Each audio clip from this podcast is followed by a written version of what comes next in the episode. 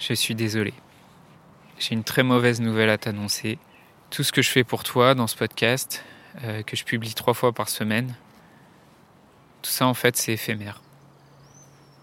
Un jour ça n'existera plus. Je peux pas te dire quand, je peux pas te dire comment ça va finir.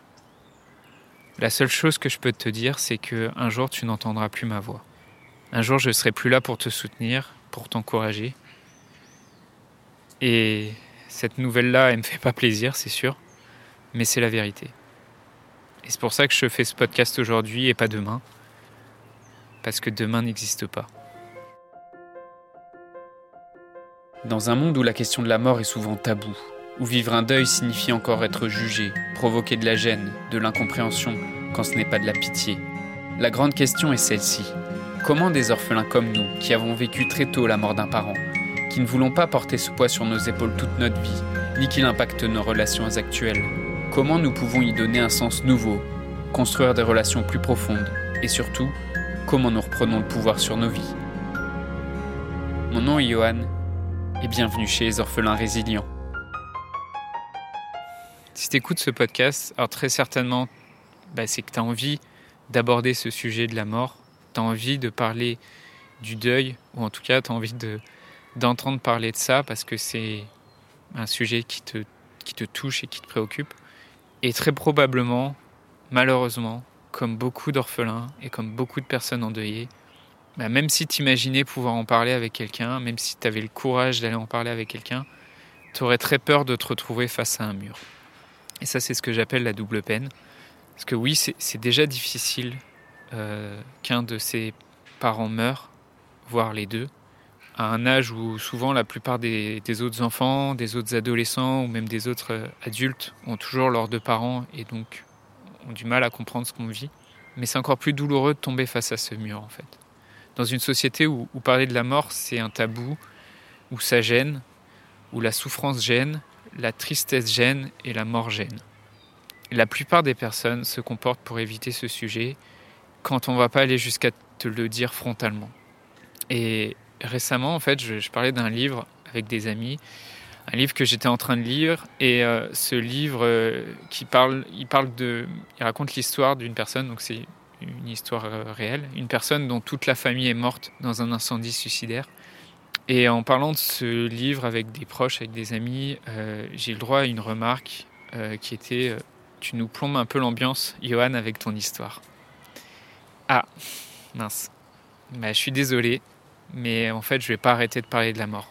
Et je vais pas arrêter de parler de la mort, de la mort parce que ça fait de l'ombre à ta vie innocente.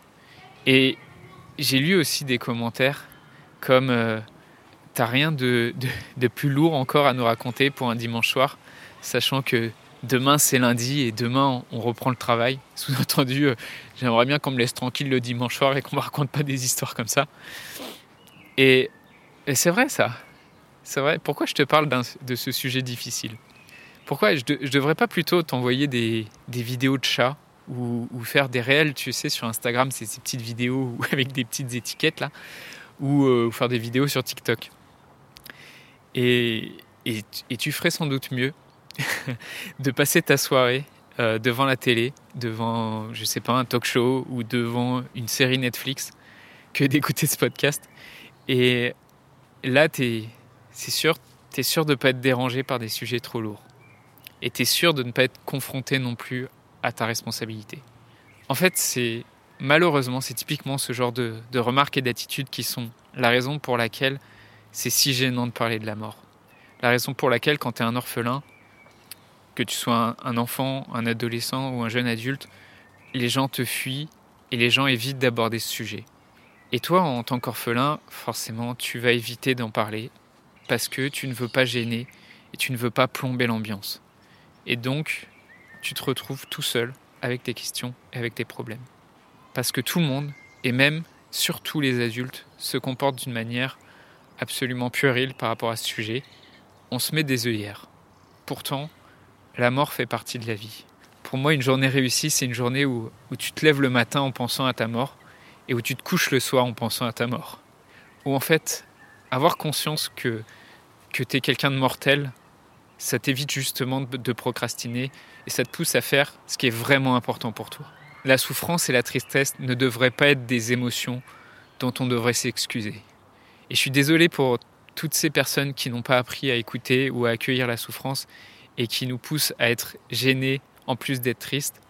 La souffrance et la tristesse, c'est des preuves d'amour en fait. C'est des cadeaux de la vie, aussi durs qu'ils soient à vivre. C'est des signes de mouvement et de transformation. Où que t'en sois aujourd'hui sur ton chemin de deuil, sache que tu trouveras toujours une oreille attentive et bienveillante parmi les orphelins résilients. Si t'aimerais en parler librement, sans jugement, bah, je t'offre un appel avec moi. Je te donne rendez-vous sur masterclass.orphelinpluriel.fr slash rdv et je te souhaite une magnifique journée.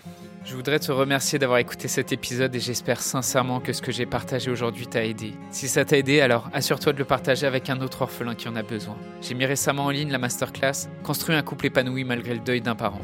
Cette masterclass est spécialement réservée pour les orphelins et l'inscription est gratuite. Tu peux retrouver tous les détails pour t'inscrire dans la description du podcast. Dans cette masterclass exclusive Je te livre, mes prises de conscience en tant qu'orphelin qui m'ont demandé des dizaines d'années, ce qui m'a permis de me relever et de reconstruire un couple qui m'épanouit en quelques mois, et surtout les trois blocages qui sont la cause du statu quo pour de nombreux orphelins, et le secret qui explique pourquoi certains orphelins restent bloqués dans leurs difficultés quand d'autres deviennent rapidement résilients. Donc je t'invite à t'inscrire à la masterclass dès maintenant. Rendez-vous sur masterclass.orphelinpluriel.fr et dans la description du podcast. Le podcast Orphelin Résilient, c'est trois épisodes par semaine le lundi, mercredi et vendredi à 8h. Merci encore pour ton écoute. Je te laisse découvrir le sujet du prochain épisode. À très vite. Existe-t-il une vie avant la mort? On se posera la question dans le prochain épisode.